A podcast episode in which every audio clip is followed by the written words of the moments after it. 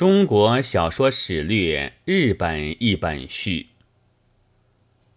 听到了拙作《中国小说史略》的日本译，支那小说史已经到了出版的机运，非常之高兴，但因此又感到自己的衰退了。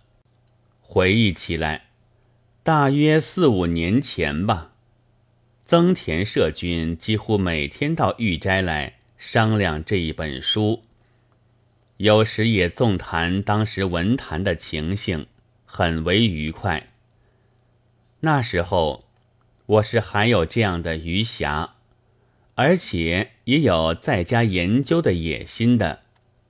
但光阴如史，近来却连一妻一子也将为累。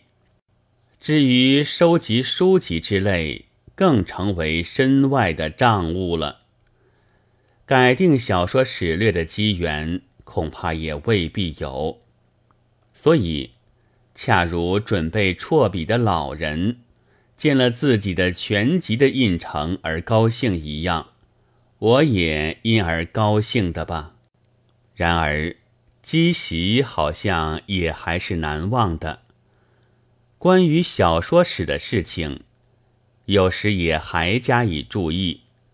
说起较大的事来，则有今年已成故人的马连教授，于去年翻印了《清平山堂残本》，使宋人话本的材料更加丰富。郑振铎教授又证明了《四游记》中的《西游记》是吴承恩《西游记》的摘录，而并非祖本。这是可以定正捉住第十六篇的所说的，那精确的论文就收录在《佝偻集》里。还有一件，是《金瓶梅》词话被发现于北平，为通行至今的童书的祖本。文章虽比现行本粗率。对话却全用山东的方言所写，确切的证明了这绝非江苏人王世贞所作的书。但我却并不改定，目睹其不完不备，置之不问，而只对于日本译的出版自在高兴了。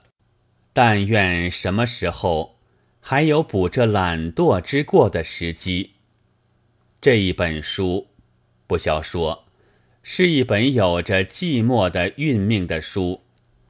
然而曾田君排除困难加以翻译，赛棱社主三上乌图集士不顾利害给他出版，这是和将这寂寞的书带到书斋里去的读者诸君，我都真心感谢的。